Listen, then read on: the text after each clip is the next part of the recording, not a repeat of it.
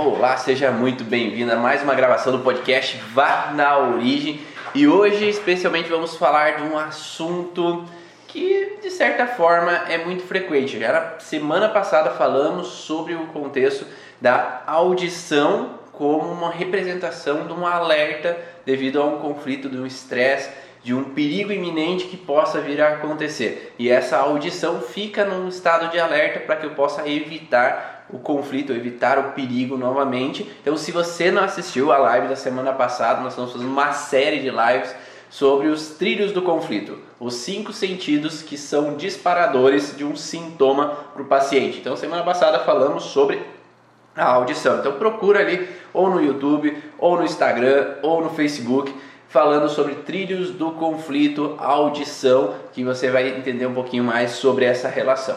E hoje, especialmente, vamos falar da visão, né? como a visão interfere no padrão de apresentar um sintoma, mostrar um sintoma que pode aparecer. Obrigado aí, Lívia. Valeu. Agora a Dani aí coloca o tema para a Maísa também. Então, o tema da live é visão como despertador do sintoma do paciente. Tá? Então, sabendo esse contexto, essa informação, como assim a visão pode trazer esse conteúdo? É isso que a gente vai debater um pouco na live de hoje. Mas antes de mais nada, que quem fala é Ivan Bonaldo, eu sou fisioterapeuta e trabalho já há 14 anos com essa integração mente e corpo da relação da emoção interferindo diretamente no sintoma físico para você e para os seus pacientes. Então, como entender essa visão permite com que nós possamos auxiliar o paciente a sair dos seus transtornos, dos seus sintomas, das suas disfunções e apresentar uma qualidade de vida melhor. E estou aqui com a Maísa. Então, conta um pouquinho quem é a Maísa. Eu sou fisioterapeuta, trabalho há quatro anos com as terapias, né, com a microfisioterapia, as leis biológicas, sou aluna do Ivan do Origens desde lá também. E cada dia venho tentando buscar mais conhecimento, tentar entender de onde vem cada sintoma do paciente que aparece pra gente.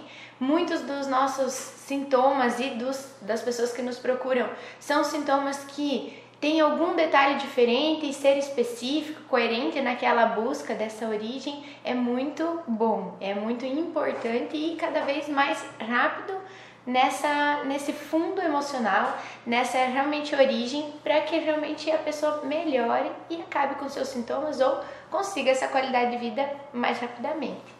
E toda terça-feira Estamos no estudo da origem, falando sobre essa integração da origem emocional. E toda quinta-feira, às 7 horas da manhã, aqui com a Maísa no podcast Vá na Origem. Então, para quem quiser, vai lá no podcast, no Spotify, baixa que tem vários outros áudios falando mais sobre a origem emocional dos sintomas e pode integrar aí para você outros conteúdos e a facilidade do podcast que você pode baixar e ouvir quando você estiver offline, quando a internet não está legal, mas você ainda pode adquirir conhecimentos ou numa viagem ou numa atividade esportiva. Então você pode adquirir conhecimento se você quiser dentro dessa abordagem da origem emocional dos sintomas.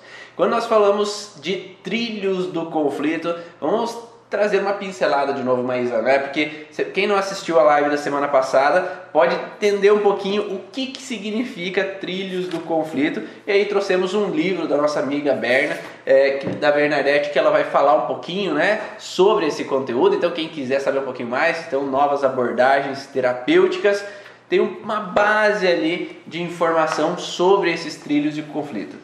O trilho é um mecanismo ancestral de alerta para evitar experimentar novamente o mesmo perigo ou ameaça. Na natureza, os sinais de alerta são vitais. Por exemplo, um tigre persegue uma zebra e ela foge. Toda vez que ela ouve o rugido do tigre, entra em alerta e revive rapidamente o choque sofrido pela primeira vez. No momento do conflito, que é o nosso DHS, a mente encontra-se em estado de tensão aguda. Nesse estado, o nosso subconsciente reconhece como todos os componentes que rodeiam o conflito, os sons, os odores, as pessoas, objetos e armazenam um, dois elementos, às vezes mais, né, presentes, até que o conflito seja completamente solucionado. Os traços que ficam como consequência do DHS são chamados de trilho do conflito.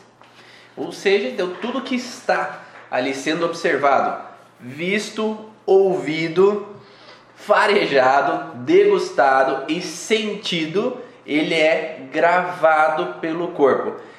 Costuma-se falar que é como se fosse uma foto aprimorada, né, Maísa? Então se tira uma foto aprimorada, onde essa foto, além da imagem, é como se pudesse se ouvir aquilo que está acontecendo. Então é uma filmagem tem também o contexto dos odores daquele ambiente, tem o contexto do que a pessoa estava comendo naquele momento e as sensações táteis no corpo, seja de uma blusa, seja a sensação de toque de alguma pessoa, ou de uma sensação de uma pulseira, ou de um brinco, é o contato físico que eu tenho naquele momento específico que me relembra a situação de estresse. Mas como que funciona isso? Na verdade, sempre que nós passamos por umas vivências, sempre que nós passamos por uma situação, a gente tende a lembrar de uma situação visual, né? Então, um exemplo é, às vezes, ah, eu tive um relacionamento, eu tive um namoradinho, uma namoradinha, e às vezes eu tenho aquela visão dela, eu sei como é que é o cabelo dela, eu sei como é que é o rosto dela, eu sei como é que é o corpo dela ali, olhando para ela, mas em um certo momento a gente teve uma ruptura, e essa ruptura às vezes traz às vezes um sentimento, uma lembrança, ou mesmo vamos falar de coisas boas, né? Antes da ruptura, antes do estresse, às vezes eu tenho aquele borbo... aquelas borboletas no estômago, não tem? Então só o fato de às vezes eu ver aquela pessoa já me dá borboletas no estômago. Então é um contexto visual. Então aquela visão me relembra a pessoa e me traz um sentimento sobre aquela pessoa. E às vezes o nosso cérebro engana, porque às vezes eu posso estar num lugar e simplesmente ver alguma pessoa que aparenta ela e mesmo assim eu senti as borboletas porque meu cérebro já se conecta com aquela pessoa que me traz as borboletas no estômago. Então eu posso trazer a, o sentimento no corpo simplesmente por ver aquela pessoa novamente ou imaginar que ela está na nossa frente. Então o nosso corpo, ele não sabe o que é o real, ele não distingue o real do imaginário, do simbólico. Então, por mais que é a pessoa ou eu imagino que seja a pessoa, eu vou sentir a sensação. É a mesma coisa que você já viu aquele, mas aquele, ah, aquele simulador 3D de montanha russa, uhum. né? A pessoa se ela vai numa montanha russa, ela tem aquele aquele friozinho na barriga. E se ela coloca também o óculos simulador, ela vai sentir a mesma sensação seja de forma real ou seja de forma virtual. Então o cérebro ele não distinguiu aquela informação e ele, naquela visão daquela cena, ele vai de novo trazer o sentimento para o corpo. Uhum. Então o nosso corpo está diretamente relacionado físico com o sentir. Então, a, o que eu vejo com o que eu sinto, o que eu ouço com o que eu sinto, o que eu cheiro com o que eu sinto.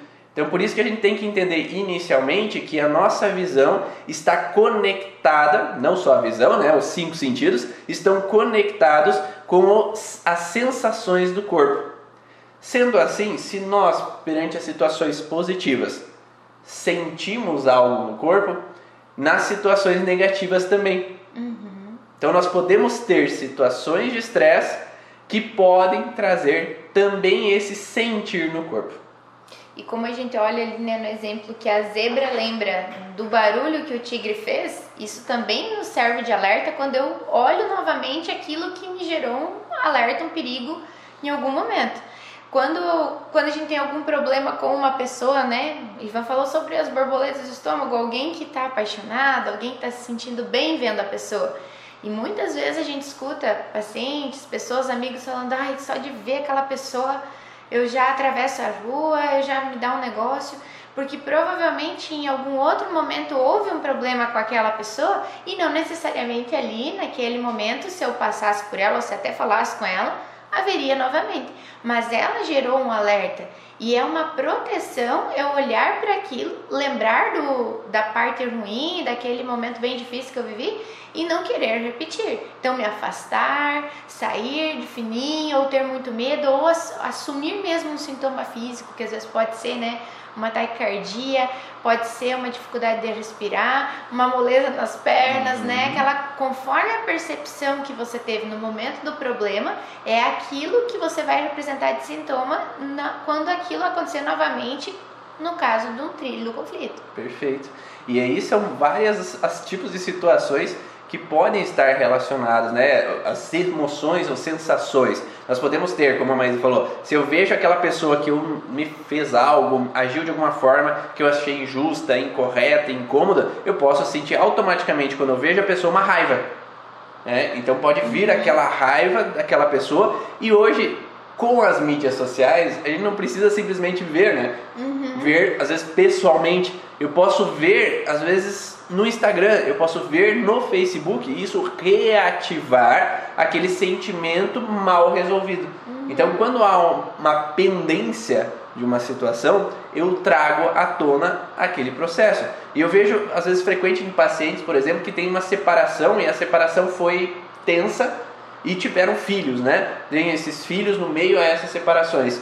Então, quando há essas separações, cada vez que eu tenho que levar o filho até o parceiro ou a parceira, ou cada vez com que eu tenho que ver aquela pessoa, às vezes me dá um, uma náusea, me dá uma dor de cabeça, me dá um incômodo, dependendo como foi aquela vivência que eu tive naquele momento. Então eu posso trazer sentimentos para mim, independente se está acontecendo nesse momento aquela situação, mas o meu cérebro ele se conecta com uma situação já vivida e acaba trazendo aquele sentimento e por consequência o sentimento de emoção, mas o sentimento físico também, o sentir físico acaba aflorando. Então para algumas pessoas uma dor de cabeça, para algumas pessoas uma náusea, para outras pessoas um, algo indigesto intestinal. Uhum que pode ter uma diarreia, pode ter um vômito, pode ter inúmeras possibilidades e situações.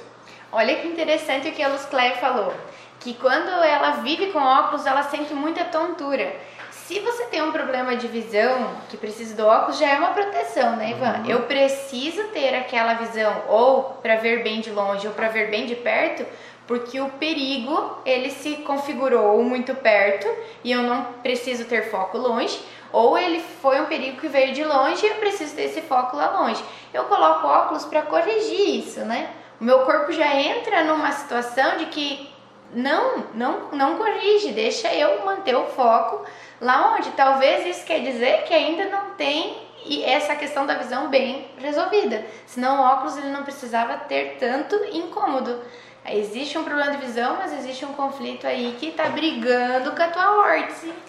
E aí entra o contexto que ela falou ali de eu detesto os simuladores, porque eu entro nessa desorientação, né? Então eu não estou no controle da situação, eu não estou sobre o meu controle, eu, algo está controlando o meu controle, e aí eu entro nessa bagunça entre o, o racional, que eu preciso do óculos, com a emoção que está alterando aquele processo que está acontecendo. E quando nós falamos de visão, então temos inúmeras possibilidades de acontecimento. Eu tive já pacientes, por exemplo, que tiveram a perda do pai, né? então foram ao velório, tiveram aquela situação de luto, tiveram aquela situação de frustração e aquilo foi ficou pendente porque ou eu me senti culpado, ou eu ainda me frustrei com aquela situação, eu ainda não aceito que meu pai tenha falecido, eu ainda ah, não suporto a coisa da forma com que aconteceu.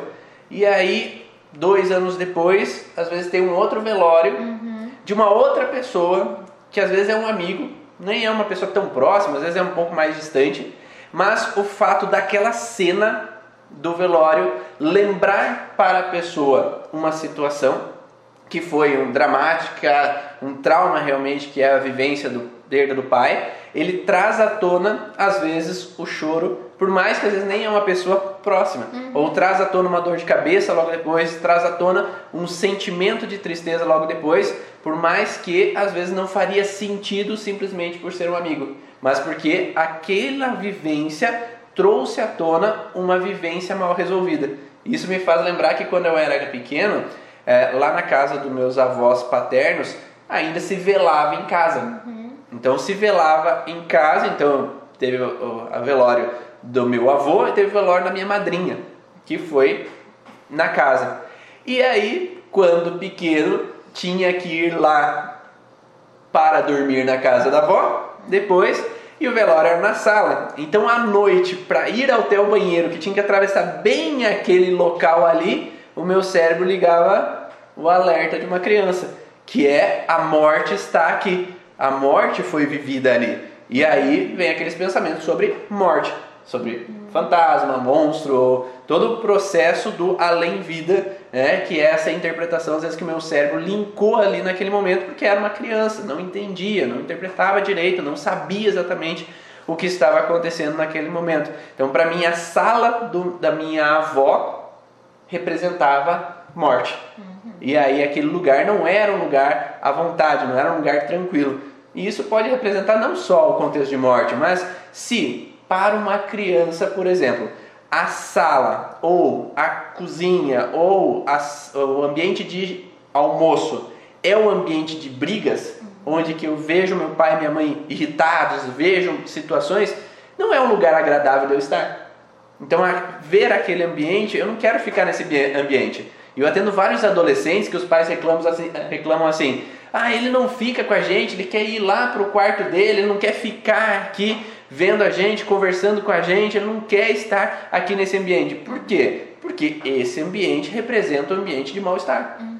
Então, ver aquelas cenas, ver aquelas situações de picuinha, entrando no ouvir junto, né? Essas situações de desentendimentos, situações de incômodos, picuinhas de desentendimento entre os pais e dos pais comigo, né? Porque se eu estou errado, só faço besteira, nunca está bom o suficiente. Quem vai querer estar num ambiente assim onde que eu me sinto não à vontade? Uhum. Não traz uma sensação de desconforto ao ver aquele ambiente, ao estar naquele ambiente.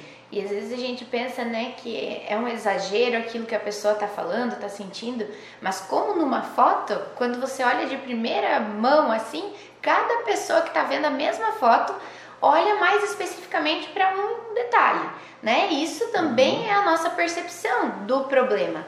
Muitas pessoas vivem a mesma cena de conflito, né? Como por exemplo um velório ou uma discussão, e nem todo mundo grava o mesmo sentimento daquele momento, nem todo mundo grava a mesma visão daquele lugar. Tanto que às vezes uma pessoa fala assim: "Nossa, você lembra lá que fulano tava assim?" Não, nem vi que fulano tava lá. Ou, nossa, você viu lá a cor daquela parede? Não, não olhei a cor da parede. Às vezes a parede tá lá amarela. Então é porque realmente cada um vai gravar um tipo de percepção daquela mesma foto e às vezes até a foto para mim e para você é diferente, porque a nossa percepção e nossos níveis de alerta às vezes são diferentes. E aquilo que às vezes me faz despertar uma raiva, talvez pro Ivan uma tristeza. Uhum. Aquilo que me deixa desconfortável, pro Ivan ele tá voando porque naquele, naquela situação é algo que realmente deixa ele planando, ele não quer mais ver aquilo ali que está acontecendo. Então, para cada pessoa reagir de uma forma, realmente a gente precisa olhar aonde foi, como foi que ela gravou a percepção, mesmo que outras pessoas falem totalmente diferente ou cada um conte uma história.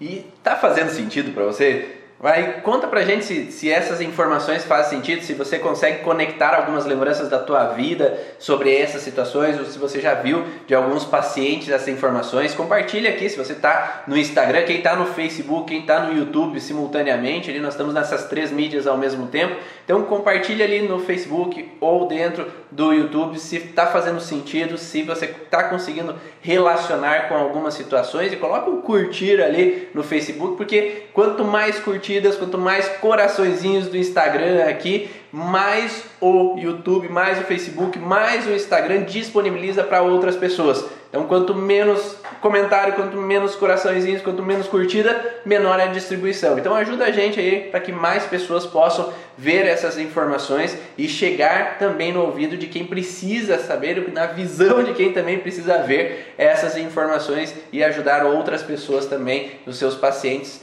para que eles possam melhorar dessas alterações. Então, quando nós falamos então desse contexto de visão, né, esse padrão visual, pode, podemos ver ao mesmo tempo muitas coisas ao nosso redor que podem trazer à tona uma lembrança. Eu lembro sempre um contexto de criança, né, dos pacientes criança, que a Maísa é especialista nesse padrão de expressão facial. Então, como que a criança aprende se a mãe está feliz, está triste? Pela expressão facial. Não, ela vai olhar se a mãe está sorridente, um sorriso verdadeiro, porque a criança também capta o sorriso verdadeiro e o sorriso que hum, tá meio ali falso esse sorriso da mãe ou do pai, né? Então ela observa esse sorriso e ver se aquilo, ó, foi legal aquilo que eu fiz, então eu posso continuar fazendo aquilo. Agora, se a mãe fecha a cara, se ela tem uma expressão, por mais que ela tente disfarçar essa expressão, por mais que ela não queira demonstrar essa expressão facial, com relação a uma irritabilidade, com relação a um desagrado com uma atitude, com relação a uma, um, não dar atenção com relação àquela atitude, ela demonstra na expressão facial. Então, às vezes a gente acredita que, ah, para a criança se sentir desvalorizada, eu preciso falar alguma coisa, eu preciso xingar, eu preciso expressar uma raiva. Mas às vezes simplesmente um olhar já pode conotar uma sensação de julgamento, de crítica ou de desgosto a uma ação que a criança fez. E aí a criança capta essa imagem. E essa imagem da, da mãe ou do pai com relação a essa característica de crítica, de desagrado, desaprovação, cada vez com que em outros momentos acaba aparecendo de novo essa imagem, eu percebo que eu começo a me criticar. Eu começo, me, eu fiz algo de errado, eu não devia ter feito isso. E às vezes eu vou me fechando para não fazer mais aquilo, para que a minha mãe não se desagrade novamente com aquela situação. Então eu acabo me fechando para evitar desagradar. Ou eu acabo, às vezes, ficando mais tímido, né? Como se fala, ah, vou ficar fica mais tímido, introspectivo, para que eu não seja criticado, para que eu não seja olhado daquela forma de desagrado da mãe. Só que não para na mãe. Porque às vezes lá eu tenho uma professora que tem um olhar parecido, eu tenho uma parceira, um parceiro que tem um olhar parecido com meu pai ou com a minha mãe. Eu tenho às vezes lá o chefe futuramente que tem um olhar parecido com a minha mãe ou meu pai. Aí eu reativo a situação que eu vivi lá no passado por uma interpretação do cérebro como se está acontecendo a mesma coisa. Então eu tenho que evitar aquela ação. Só que hoje, como adulto, eu posso interpretar de outra forma. Eu fiz o melhor que eu podia. Não, eu, eu me dediquei e eu fiz o meu melhor realmente. Se eu errei ou se a outra pessoa está de mau humor, a escolha é dela estar de mau humor ou estar frustrada. Às vezes o problema nem é meu. Só que se esse processo está mal resolvido com relação ao pai e à mãe lá da infância, eu reativo sem querer aquele processo. E aí eu acabo ficando nesse estado de pendência com essa informação e de novo me autocriticando, me autocobrando ou desencadeando sintomas simplesmente porque eu olhei para aquela pessoa e me apareceu como eu estivesse revivendo aquela situação. E aí, como nós falamos, quem aflora naquele momento é a criança. Uhum. Então, aquela criança que não foi acolhida, ou foi recriminada, foi criticada, às vezes ela vai aflorar agora na vida adulta, como o adulto não reage como adulto, ele reage como criança. Ele fica com birra, né? Porque ah, ele tá me olhando feio, ah, porque não sei o que, ele começa a chorar ou simplesmente começa a gritar ou brigar com a outra pessoa como se fosse aquela criança. Nós chamamos de pausa da maturidade cerebral. Então, o que é uma pausa da maturidade cerebral? é que aquele momento, por exemplo, aos 3 anos de idade, minha mãe olhou daquela forma e eu me senti rejeitado. Eu pauso a maturidade naquele momento.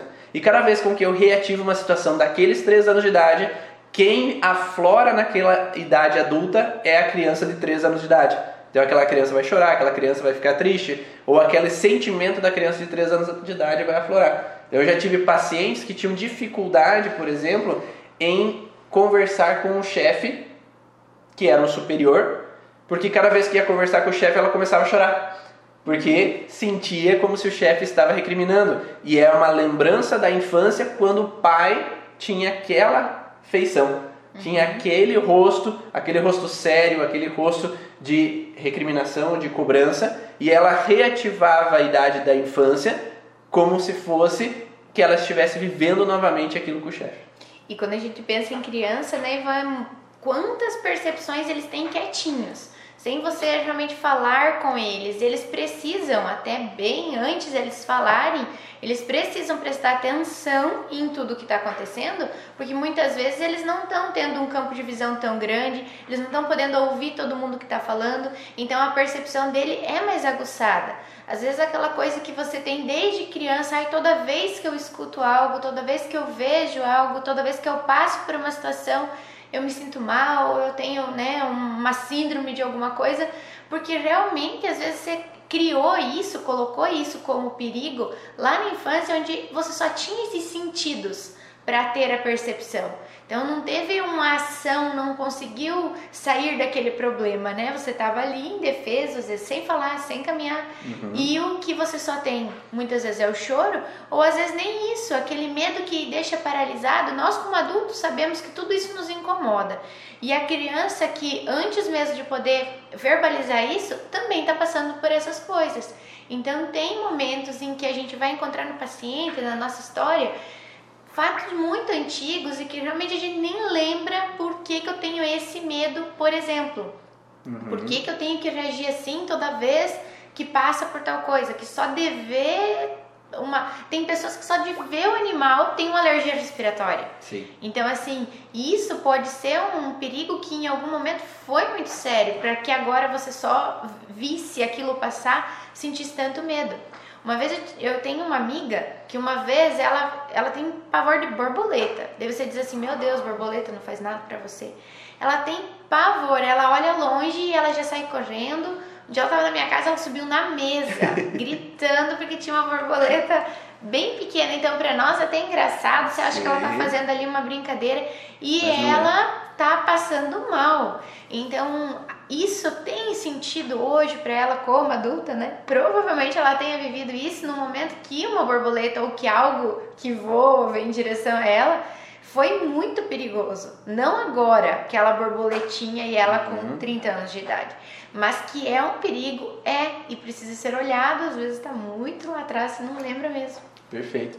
E é possível sim você buscar essas informações e modificar a interpretação do que aconteceu. Lembrando o que está acontecendo no hoje, que tipo de situações no hoje me incomodam, e aí voltando lá atrás, quem foi aquela pessoa que me olhava daquele jeito, que passava por aquela, aquela visão para eu ressignificar aquela informação. O que você me fa falou ali, Maísa, foi bem legal, é que tem um estudo que foi feito com relação a pessoas que tinham alergia, sei lá, alergia a uma flor né? A alergia à tulipa. Uhum. Né? E aí, vamos colocar alergia à rosa, né? Que é mais. É, tulipa é bonita e tal, mas vamos colocar a rosa, né? É, então essa rosa, ela traz uma leitura, uma lembrança de uma situação de estresse. Uhum. Né? Então as pessoas podem ter alergia ao cheiro da rosa uhum. e isso disparar uma asma, por exemplo. Só que nesse estudo eles pegaram uma flor de plástico e entregaram para aquelas pessoas que tinham alergia. Ou seja, não tinha o cheiro, mas o visual faz com que eu reative a lembrança também daquilo que foi vivido. E aí as pessoas desencadeavam a alergia, mesmo não tendo o cheiro, mas tendo a visão, porque elas acreditavam que realmente era uma flor. Então, real, né, uma flor natural ali e não de plástico como era. Então, isso fazia com que disparava o sintoma para aquelas pessoas. Então, é possível, pelo contexto visual, eu reativar uma sentença, né, uma situação com relação a um estresse vivido. Eu posso reativar inúmeras possibilidades de estresse com relação ao que nós falamos de criança que visualiza uma cena. Por exemplo, Provavelmente você que atende bastante criança, você vê isso também, mas que os pais falam assim: quando nós estamos a uma quadra do consultório do médico, a criança já começa a chorar. Ou a criança já começa a falar: não, não, para casa, casa, casa, casa. Tá? Por quê? Porque o cérebro dela relembra aquela trajetória. Então, essa trajetória, vou lá para o cara me colocar um palito na boca, vai lá para me fazer alguma coisa que não é legal. Então eu trago à tona aquele estresse, aquela lembrança da situação. Mas tem pessoas que só o fato, às vezes, de estarem no hospital, elas já começam a ter alguns sintomas. Uhum. E isso faz uma quadra da escola também. A criança não quer ir para a escola, uma quadra da escola já começa, já não, não quero, não quero, já começa a linkar a situação de estresse. Mas tem pessoas que às vezes nem lembram, mas que às vezes lá na infância estiveram no hospital e tiveram lá que tomar soro, receberam agulhadas lá, tirar sangue e tudo mais, e isso foi traumático para elas. Então, quando elas vão para o hospital, por mais que para visitar outra pessoa, por mais que para ir lá é, às vezes ir junto com uma outra pessoa uhum. que está internada, elas começam a ter um sintoma começa a se sentir bem, começa a se sentir angustiada, começa a se sentir inquieta, começa a sentir de alguma forma um incômodo que às vezes elas não interpretam, que elas não entendem o porquê. Mas sempre que eu vou no hospital eu tenho essa sensação. É porque tem uma lembrança, uma memória inconsciente que traz uma representação que aquele lugar é um problema. Não tem a síndrome do jaleco branco, né? Tem. Então, com nós acontece muito de, para mim, às vezes as mães entram em contato e já falam assim: Ai, você não vai estar de roupa branca, Sim. né? Você não usa jaleco. Não, eu não uso jaleco. Porque realmente a criança já chega. Ela, às vezes, ela tá num acompanhamento por causa de um problema mais crônico, uma alergia, um problema respiratório. Ela tá naquele, naquela busca. Vai no médico, vai no outro, vai no outro. Vai tomar injeção, né? Tem todo esse, esse padrão ali de consultas. Aí a, a mamãe vai dizer, ó, vamos lá e mais uma doutora, vamos lá, mais uma consulta. Ele já nem sabe, ele só imagina que é aquela pessoa que um dia enfiou o palito na boca, que deu uma injeção, que segurou para ver o que estava acontecendo, né? Então ele vai imaginar que ele está indo para aquele lugar, já chega lá dizendo, chorando, o que, que aconteceu, nem me viu ainda, não fez nada, né? Não vai ter injeção, né? Não, não vai ter isso, não, não vai ter injeção, a tia nem gosta de injeção, a tia também não gosta de agulha. Você tem que ir colocando tudo isso, porque realmente para ele é amedrontador toda aquela questão de voltar em alguém que vai olhar, ai, aquela lá vai te ajudar. A palavra é ajuda, mas ele já ouviu isso antes e a pessoa foi lá e pegou ele, foi lá e vacinou ele.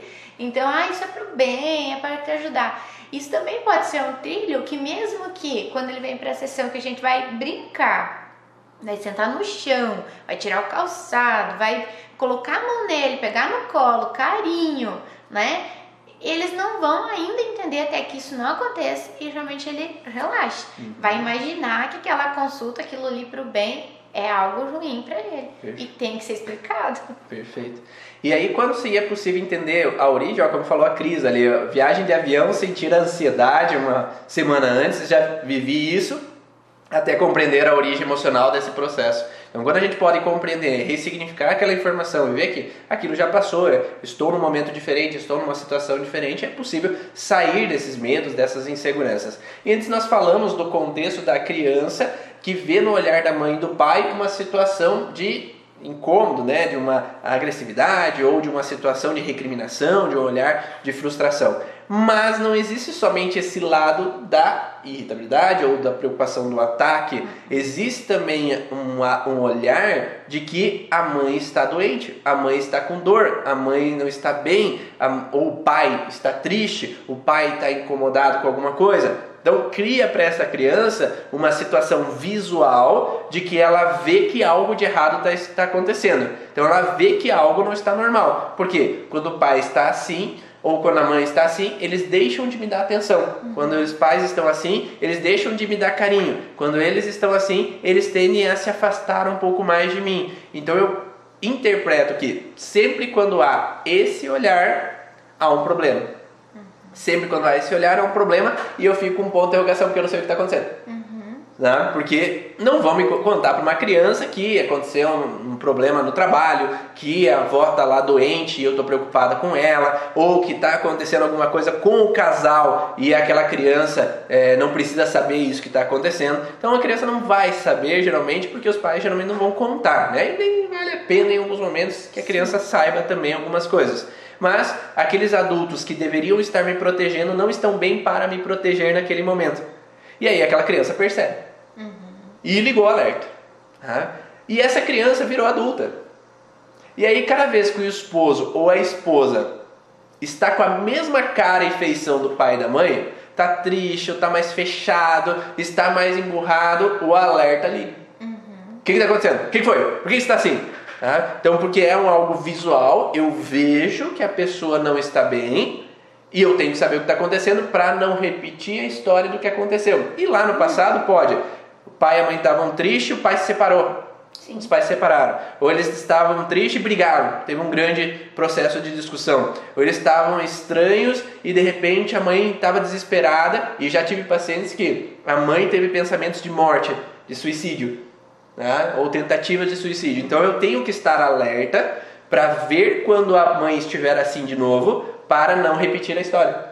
Só que isso ela transmite para outras pessoas, ou ele transmite para outras pessoas. Então, cada vez que o meu parceiro, minha parceira não está bem assim, eu tenho que saber para proteger. Cada vez que meus filhos estão com essa cara assim, eu tenho que saber para proteger. E aí vira um pai ou uma mãe sufocadora, porque eu tenho que saber o que está acontecendo. O que está acontecendo. Por que você está assim? Porque ontem mesmo eu tive uma, um paciente que, ai mãe, tá, me, você tinha paciência, me, não fica me incomodando, me deixa viver, né? Então, adolescente que quer, às vezes, ter a privacidade dele, a mãe, o que foi? O que está acontecendo? Por que tu não está triste? O que tu... Tá me, me sufoca e me incomoda. Porque há um excesso no processo de cuidado, porque eu vivi essas situações. Então, naquela, naquele caso específico, eu atendi o adolescente, mas eu tive que pedir para o adolescente sair um pouco Deixa eu conversar com a mãe aqui um pouquinho, tá? Para ver quais eram os medos daquela mãe que faziam ela sufocar, né? Porque talvez não era por má intenção da mãe, mas é pelos medos dela. Ela às vezes extrapolava algumas ações e aí a relação mãe e filho não era totalmente fusional, porque tinha uma dificuldade, porque tá, não quero contar para você, porque senão você fica querendo saber de tudo, querendo saber de tudo, né? Então não adolescente não vai querer contar as coisas, não vai querer expressar as dificuldades, tá? Porque a mãe sufoca quando eu conto alguma coisa, fica querendo saber sempre o que está acontecendo, né? Uhum. Então não tem a privacidade. Então essa relação do que eu vivi lá atrás pode transformar até mesmo no casamento. Uhum. Porque a mínima sensação que o meu parceiro ou minha parceira está emburrado, eu já fico emburrado também porque eu tenho que saber o que está acontecendo. Então existem dois padrões de pessoas, né? Porque é aquela pessoa que vai até descobrir o que está acontecendo né? Então eu fico sufocando a outra pessoa até que ela me conte. Ou aquela pessoa que fica remoendo aquela situação e tentando imaginar o que pode ser que está acontecendo e às vezes não está acontecendo nada. Uhum. Né? Então é a mesma coisa que eu falo assim: às vezes tem homens que vêm aqui e ficam putos da cara sempre em um momento do mês, quando a esposa está de TPM. Porque nem ela sabe o porquê que ela não está bem. Nem ela sabe por que, que ela tá triste, nem ela sabe por que, que ela tá irritada, ela tá de TPM. Uhum. E daí o parceiro fica possesso da cara porque ele não tá entendendo o que tá acontecendo com a parceira. Porque nem ela tá entendendo o que tá acontecendo com ela. E o homem também tem suas TPMs de vez em quando. Sim. Tá? E aí a mulher fica também, e eu me fico incomodado porque eu não sei o que está acontecendo. E daí vira uma bola de neve, né? Porque se a parceira não está bem, eu vejo isso, eu fico emburrado.